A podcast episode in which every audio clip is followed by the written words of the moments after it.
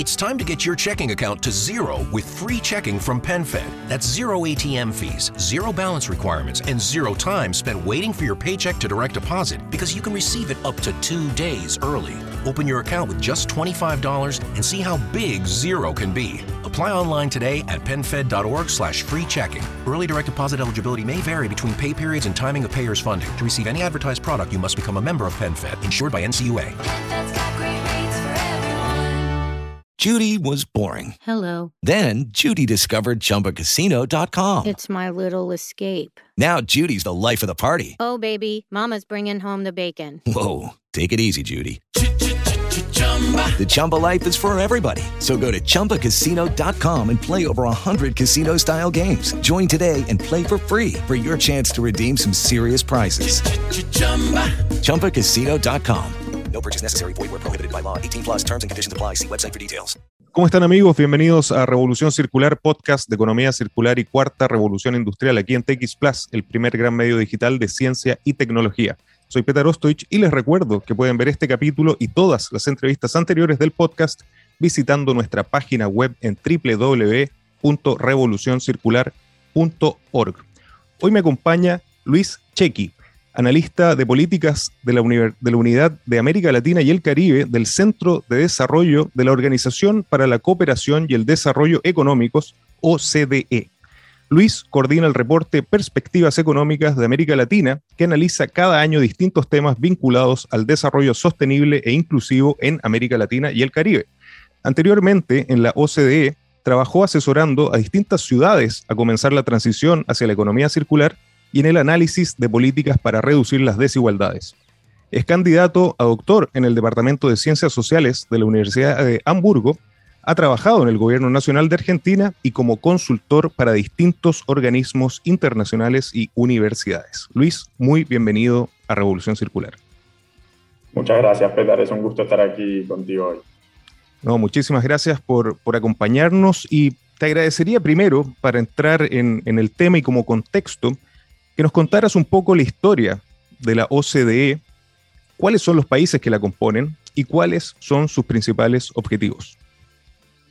Bueno, eh, sí, la, OCDE es una organización internacional que de alguna manera busca diseñar mejores políticas para una vida mejor, así es como de alguna manera lo presentamos como una idea fuerza eh, la, institución acaba de cumplir 60 años, eh, vamos ahora por los 62.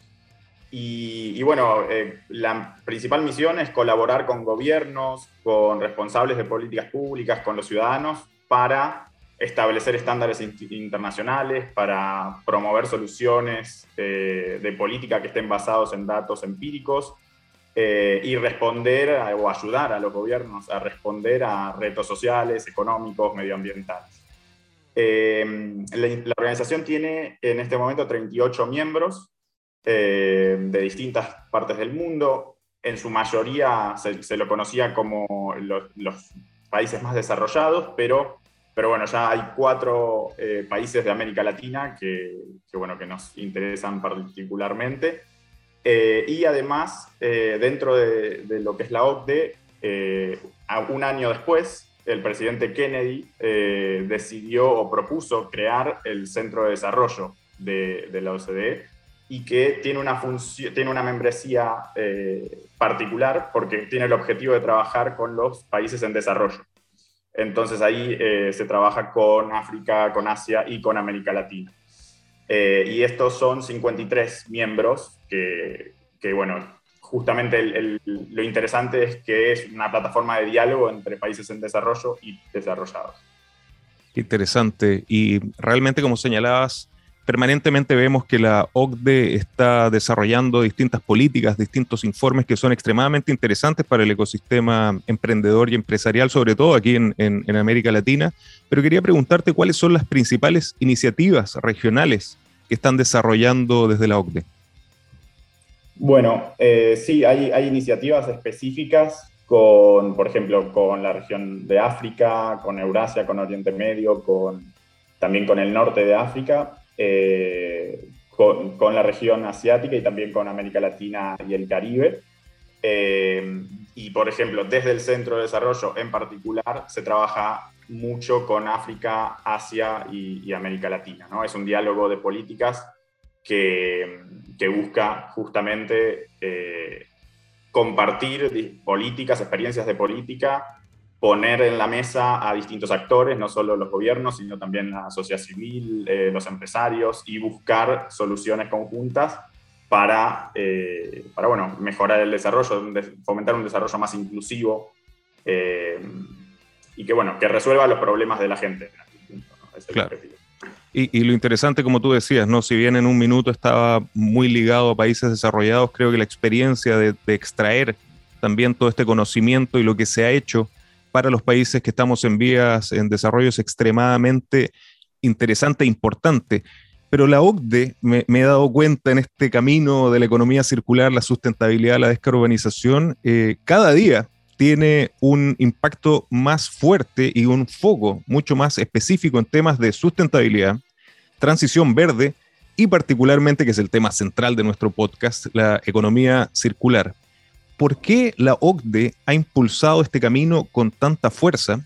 ¿Cuál ha sido la respuesta de los países miembros en estos distintos niveles que me señalabas, ¿no? desde países desarrollados hasta países que, vamos que estamos en vías de desarrollo, frente a estas temáticas que resultan tan importantes para nuestro planeta y para la humanidad. Bueno, sí, es, efectivamente, la, OCDE viene, trabajando hace varios años en el, análisis de las principales megatendencias a nivel global, lo que le llamamos megatendencias, que puede, puede ser, por ejemplo, la transformación digital, eh, la globalización, los cambios demográficos, y entre ellos eh, las consecuencias del cambio climático, la sustentabilidad, el, desarrollo sostenible, la transición verde. Y la economía circular, eh, además, está ganando cada vez más espacio en ese, en ese ecosistema ¿no? de, de, ideas.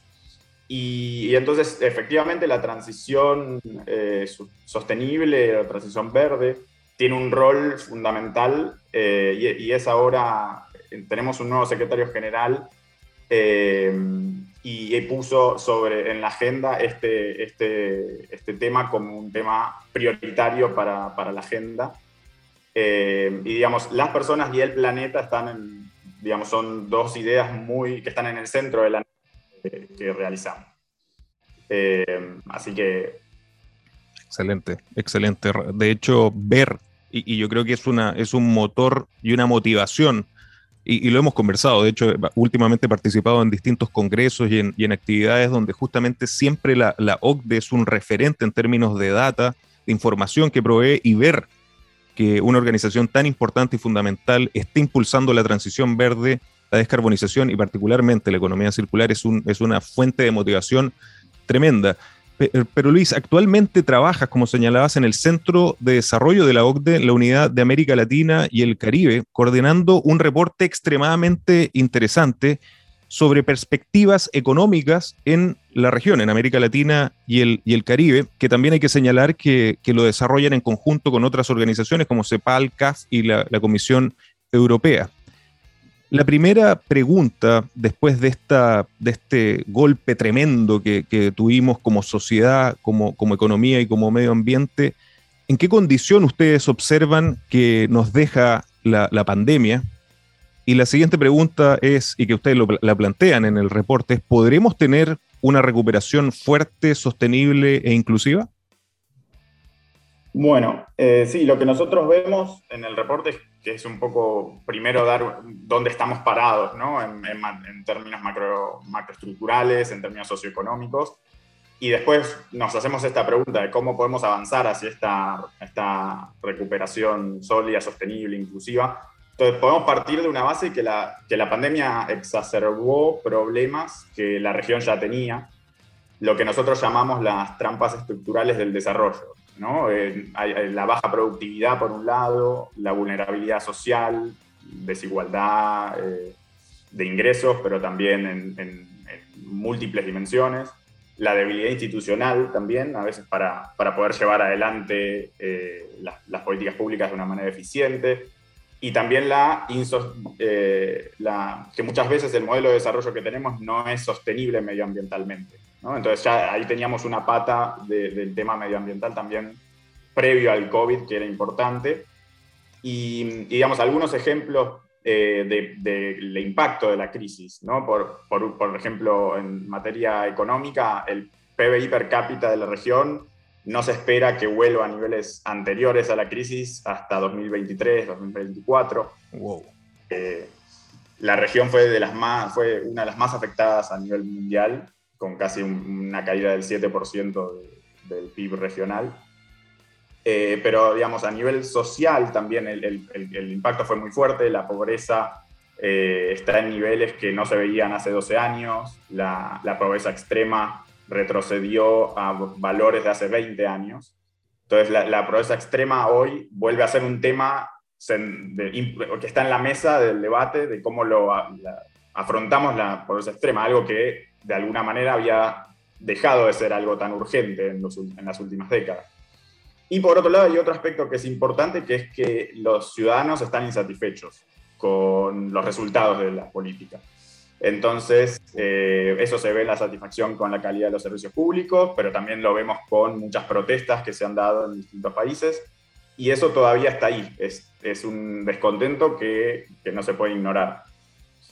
Eh, entonces, esto nos muestra un poco la magnitud del desafío que tenemos. Pero a nosotros nos gusta, y, y siempre, en toda crisis hay una oportunidad. ¿no? Entonces, el reporte plantea la recuperación como una oportunidad para aplicar reformas que nos aborden estos retos estructurales y nos lleven a avanzar a un modelo de desarrollo más sostenible, más exclusivo, eh, inclusivo y que, que, permita que nadie se quede atrás. ¿no? Entonces, ahí, como para cerrar, una imagen breve de, lo que, de cinco, cinco mensajes o cinco áreas que, nos parecen fundamentales para esta recuperación por un lado, mejorar los mecanismos de protección social e inclusión social. Ahí hubo muchas experiencias importantes de extender la, los programas sociales han llegado a personas y a trabajadores que antes no estaban eh, cubiertas. Entonces, bueno, que esas experiencias sirvan para eh, hacerse eh, más permanentes en el tiempo. Por otro lado, la política fiscal tiene que ser muy importante para, para la recuperación y para esto se necesita una respuesta holística, sistemas fiscales más progresivos, un, gasto más eficiente. Eh, un aspecto tiene que ver con estrategias productivas innovadoras que, vayan hacia la integración regional, que, digamos, aprovechen al máximo o aumenten el potencial de las cadenas de valor. Eh, el otro punto está vinculado a la confianza, a, renovar el contrato social, a, a, empoderar a los ciudadanos, a hacerlos parte de las decisiones, porque si no, va a ser muy difícil que podamos avanzar. Y finalmente, un aspecto también importante que es la, el rol de la cooperación internacional, cómo pensar una cooperación internacional renovada y que eh, nos permita apalancar todos esos otros desafíos que tenemos en lo social y en lo económico. Okay, round two. Name something that's not boring. A laundry? Ooh, a book club. Computer solitaire, huh? Ah. Sorry, we were looking for Chumba Casino. That's right. ChumbaCasino.com has over 100 casino style games. Join today and play for free for your chance to redeem some serious prizes. ChumbaCasino.com. No purchase necessary. Full prohibited by law. 18 plus terms and conditions apply. See website for details.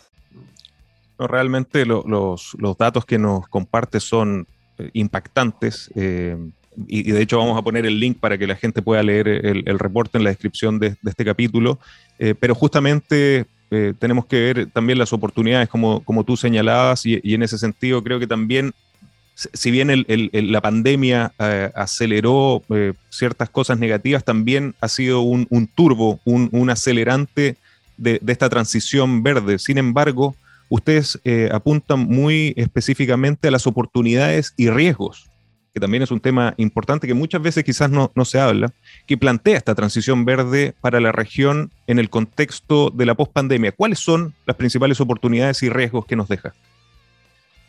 Sí, bueno, nosotros desde el Centro de Desarrollo vemos a la transición verde como una oportunidad para mejorar el bienestar de los ciudadanos. O sea, va de la mano la cuestión social con la cuestión de la transición eh, ecológica, ¿no? No es una cuestión solo de, nuevas tecnologías, sino que es cómo esas tecnologías pueden ayudar a mejorar eh, esas deudas que tenemos, ¿no? sociales y económicas.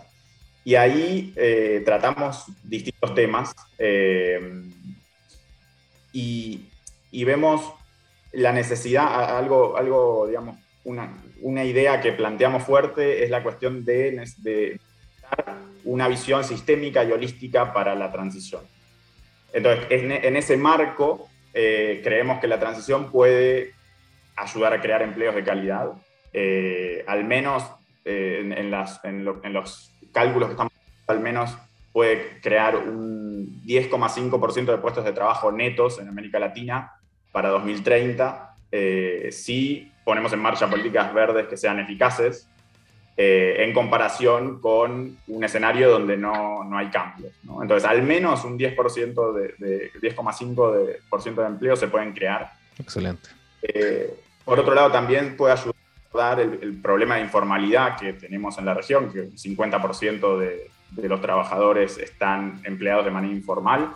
Y en algunos de los sectores que tienen una alta intensidad en emisiones, como por ejemplo la agricultura, esos eh, esos porcentajes pueden llegar al 70% o a números muy altos, entonces estamos trabajando en afinar esos, esas proyecciones, pero va a haber ahí eh, datos interesantes.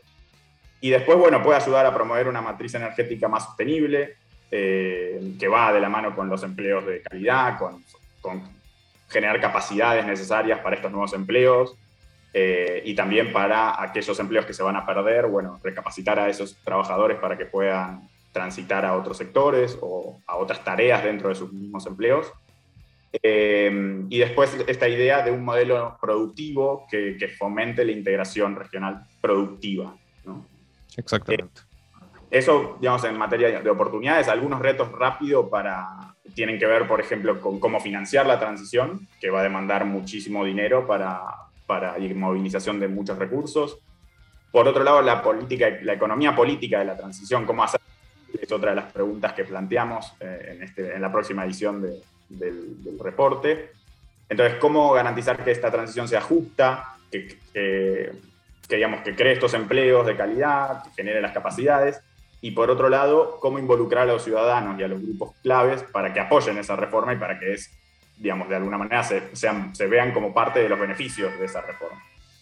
Eh, entonces, digamos, hay, hay muchos retos también por delante eh, y, bueno, no hay, no hay que olvidarlos también, ¿no? Muchas veces el potencial se lleva, se olvida de los retos que vienen de la mano, ¿no? Absolutamente, pero, pero, por eso creo que es tan importante esta visión holística, sistémica que están dando, que es tan necesaria, ¿no? Dejar atrás esta, esta visión y este pensamiento de silos que nos, deja, nos, nos impedía ver el sistema, porque esto es un sistema complejo, económico, social y ambiental. Y en ese sentido, en, el reporte hablan de la necesidad de la integración regional, porque aquí un sistema se basa en la colaboración y en el propósito, pero también en la transformación productiva para la recuperación resiliente. Para mí es un, tema fundamental, particularmente en, América Latina, que, ha tenido un proceso de desindustrialización tremenda, que, también es un desafío para transitar hacia la economía circular.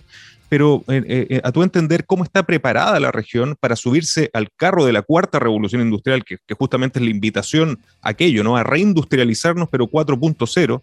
¿Y qué rol juega la economía circular en esta transformación como paraguas de estas megatendencias que señala el reporte? Bueno, eh, en América Latina tiene, tiene una historia de... la, integración regional siempre estuvo en la agenda ¿no? de desarrollo. Eh, pero muchas de esas experiencias nos llevaron a priorizar la integración comercial y no tanto la integración productiva. Exacto. Entonces, los resultados están a la vista y no han sido muy buenos porque la región, por ejemplo, representa el 6% de las exportaciones mundiales solamente, es un valor bajo.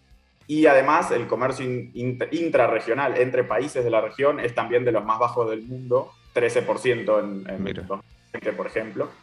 Entonces, eh, digamos, no, no partimos de un escenario ideal, pero, pero digamos, sí, en, por ejemplo, un aspecto que, resaltamos como prometedor también es que en, el comercio intrarregional hay un valor agregado y un componente tecnológico más alto que, por ejemplo, en las exportaciones fuera de la región. Entonces, ahí hay un potencial también para avanzar en, estas, en estas colaboraciones o en esta, en esta transformación. Y entonces, digamos, eso, eh, de alguna manera resaltamos la importancia de que la integración tenga un, aspecto productivo y la cuarta revolución industrial, la economía circular, tienen un papel clave para jugar en esa transformación, eh, buscando justamente generar este modelo más sostenible de desarrollo, ¿no? que tenemos que definir también un poco qué, significa. Entonces, esta innovación que plantea la economía circular en los procesos eh, puede traducirse en este modelo más sustentable, pero también puede generar un uso más efectivo, productivo de los recursos naturales, de los, de los distintos materiales que están en esos ciclos. Entonces, ahí está también la cuestión de la demanda de mano de obra más calificada que pueden demandar estos, estos procesos eh, y cómo también se pueden formalizar aquellos empleos que hoy, eh, digamos, por ejemplo, en el sector de, la recolección de residuos, eh, hay, digamos, también hay mucho potencial, o en la agricultura, como mencionaba antes, hay, hay también un potencial de con políticas inteligentes, con políticas adecuadas, se puede también apalancar o dar respuestas a otros problemas como la informalidad, la alta informalidad. Eh, y en este reporte de, este año vamos a tener una sección dedicada a la economía circular y este vínculo ¿no? con la transformación productiva. Así que... Excelente, excelente.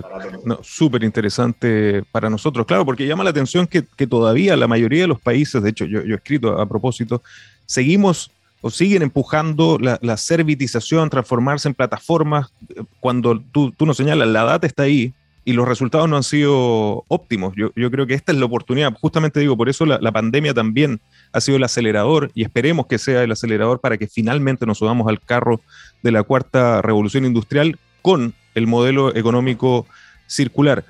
Pero creo que en términos, y, creo que esto está relacionado con las exportaciones, América Latina naturalmente tiene un fuerte componente de exportación de materias primas que hoy son fundamentales para la transición verde, justamente que se señala, y para combatir el cambio climático a, través de la electrificación masiva de nuestras economías.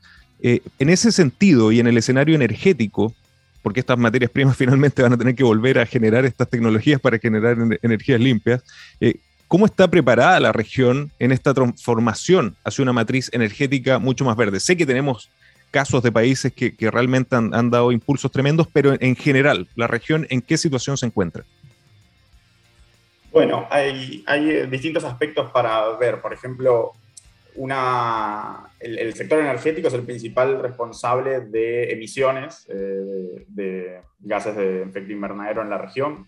Entonces, ese es un, aspecto esencial para pensar eh, ¿no? y avanzar hacia una matriz energética más sostenible. Eh, actualmente la matriz energética sigue estando eh, dominada por el petróleo y sus derivados, que son el 41% de, de, la oferta de, energía, seguido por el gas natural. Pero bueno, digamos, dicho esto, la región tiene una producción de energía, una matriz energética bastante limpia comparada con el resto del mundo, sobre todo dominada por la, energía hidroeléctrica. Eh, y tiene, tiene un, gran potencial para el sector solar, eh, eólico, geotérmico, y también el hidrógeno aparece como un sector eh, más novedoso eh, o más reciente, para, como un sector estratégico también donde, donde hay potencial. Y, como, y también como mencionabas, la región tiene una, una, oportunidad en estos materiales que, se están, que la transición verde va a demandar, eh, como el litio, el cobalto, el níquel, el, cobre. Entonces, la región tiene países que, que son principales eh, eh, digamos, eh, potenciales exportadores, de, o, sí, los principales exportadores de esos materiales y tienen también reservas muy grandes a nivel eh, global. Entonces, eso, digamos, es un, en ese sentido es una oportunidad. Y ahí el reto en realidad va a ser no repetir los errores del pasado. ¿no? En transiciones del pasado terminamos siendo exportadores de materias primas. Con poco valor agregado. Exacto, con poco valor agregado. Hoy es, el 75% de las exportaciones que tienen esta característica de, ser eh, productores. Entonces, eh, es un poco eso también, en parte los retos también tienen que ver con eso, con que hay que buscar una, no repetir errores del pasado y buscar una forma de insertarse en el mundo que sea más inteligente. Claro, exactamente. Eh, avanzando en el reporte, eh, me encontré que se habla sobre la necesidad de repensar el contrato social en América Latina y el Caribe. De hecho, hoy, con lo que estamos viviendo en la región, resulta fundamental el que repensemos esta forma en que nos relacionamos con el aparato público, privado y, la sociedad en sí misma. ¿Por qué es tan importante el contrato social? De hecho, lo, hago de la siguiente forma, tal como se lo plantean ustedes en el, informe. ¿Por qué, qué y cómo? Sí, no, bueno, yo creo que en ese sentido la crisis del COVID puso, eh, digamos, sobre la mesa esta, la crisis que, de confianza que existe en la región. Entonces, un nuevo contrato social es importante primero para, porque hay que reconstruir esa confianza entre los ciudadanos, eh, también el sector privado y, eh, y, el sector público, las instituciones públicas.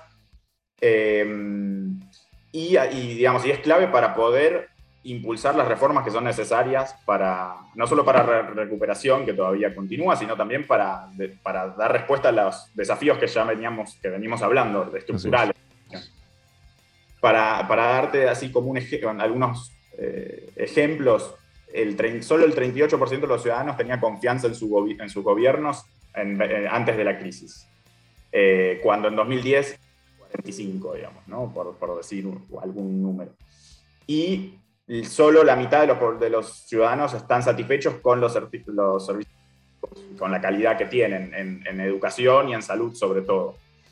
Eh, si a eso le sumamos la desigualdad, le sumamos la pobreza, que, que han crecido además con la crisis, ya eran altas y ahora han crecido, eso nos plantea un, un, contexto que, digamos, eh, ya no es un eh, no es la misma situación. Han, cambiado muchas cosas y hemos retrocedido. Entonces, eso de alguna manera demanda, hay, cosas que por ahí antes eran impensadas y que mm. finalmente se, se, lograron hacer. Entonces, este contexto extraordinario de alguna manera permite pensar en soluciones extraordinarias que por ahí en otro momento hubieran parecido naif o que, digamos, ¿no? Entonces, nos hacemos la pregunta de, de qué elementos tienen que tener ese contrato social.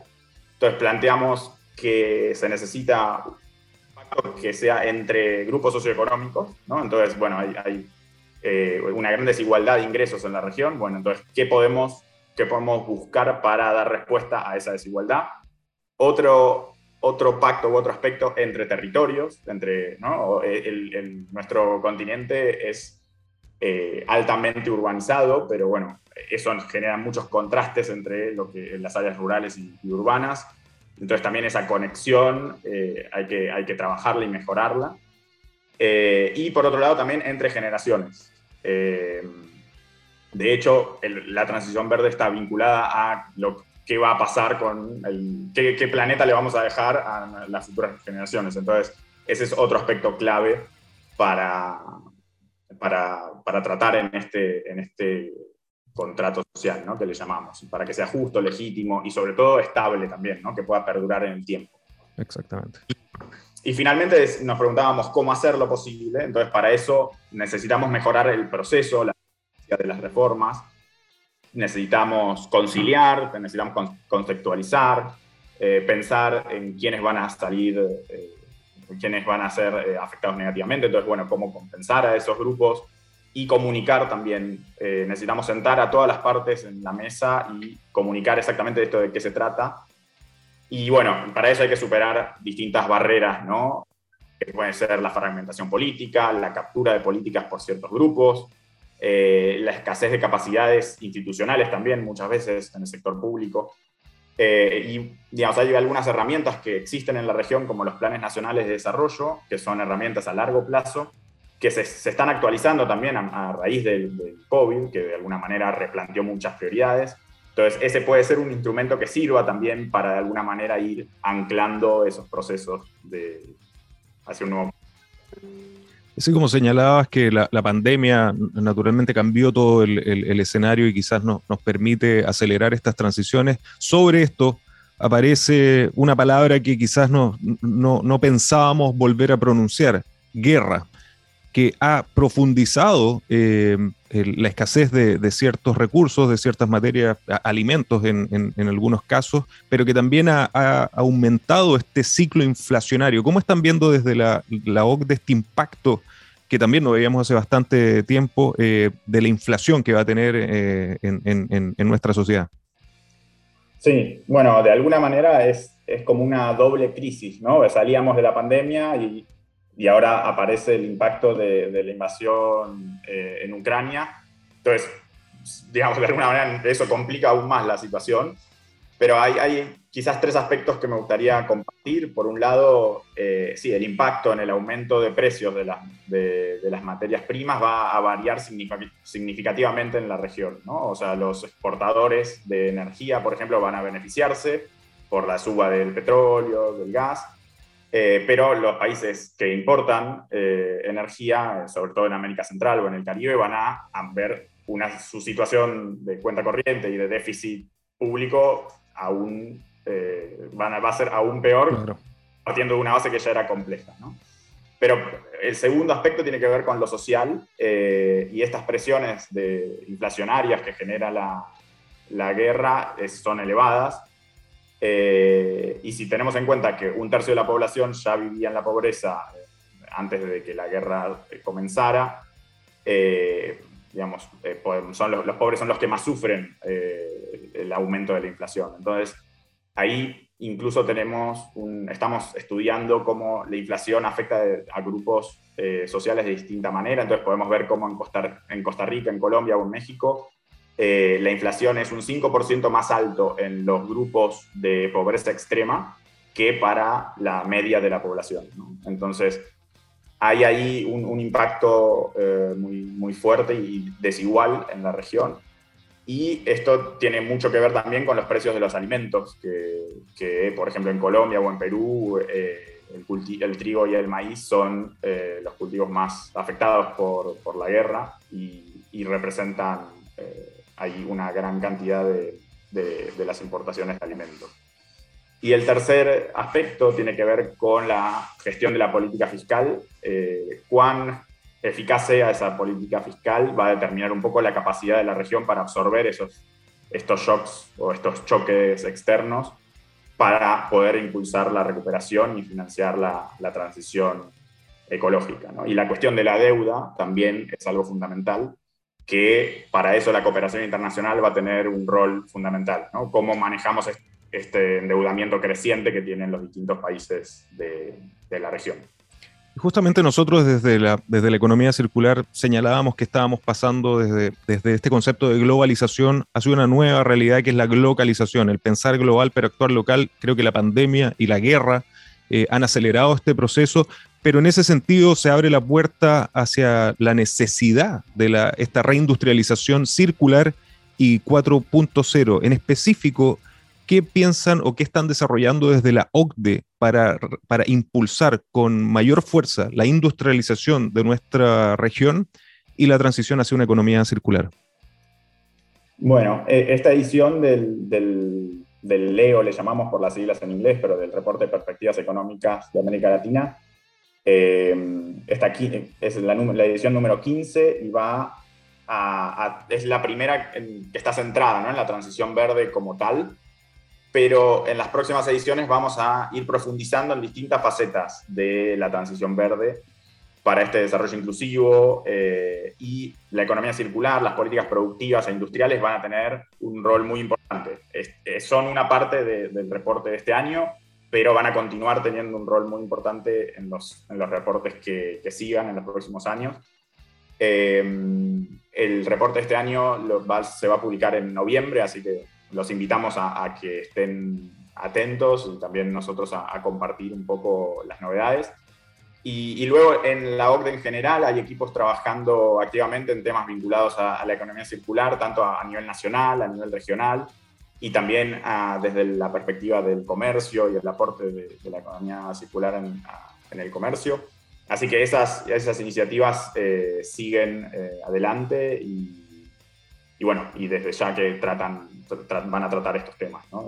Excelente, excelente. De hecho, como decía al principio, es una fuente de motivación tremenda para el, para el ecosistema el ver estos informes y saber que van a seguir en esta línea realmente nos alegra y desde ya las puertas de Revolución Circular para seguir promoviendo el gran trabajo que están haciendo de OCDE. Luis, ¿dónde podemos invitar a quienes nos siguen de todo el mundo a conocer más sobre lo que están haciendo desde la OCDE y sus iniciativas de sustentabilidad, transición verde, economía circular y también en algún minuto dónde podemos acceder a este nuevo informe que están desarrollando?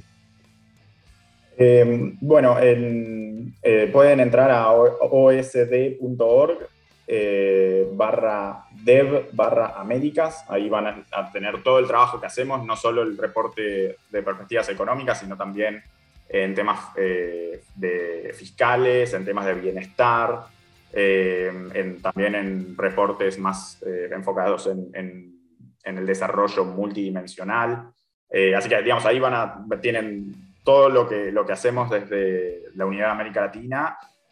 También dentro de osd.org pueden entrar a EMB, barra EMB, que es el, Directorado de Medio Ambiente, donde ahí también van a encontrar mucha información, reportes, indicadores.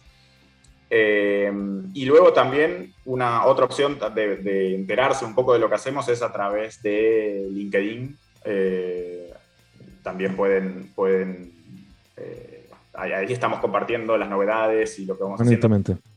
No solo los reportes, sino también cómo vamos, si hay algún blog o otros tipos de publicaciones intermedias, también las vamos subiendo así. Excelente. Luis, muchísimas gracias por acompañarnos en Revolución Circular muchas gracias, Peter, un gusto y bueno, estamos en contacto. Conta conmigo para lo que necesites. Muchísimas gracias. Y a ustedes, amigos, muchas gracias por acompañarnos y recuerden que los espero la próxima semana con otro gran caso de economía circular y cuarta revolución industrial. Nos vemos. Okay, round two. Name something that's not boring. A laundry? Ooh, a book club. Computer solitaire, huh? Ah. Sorry, we were looking for Chumba Casino.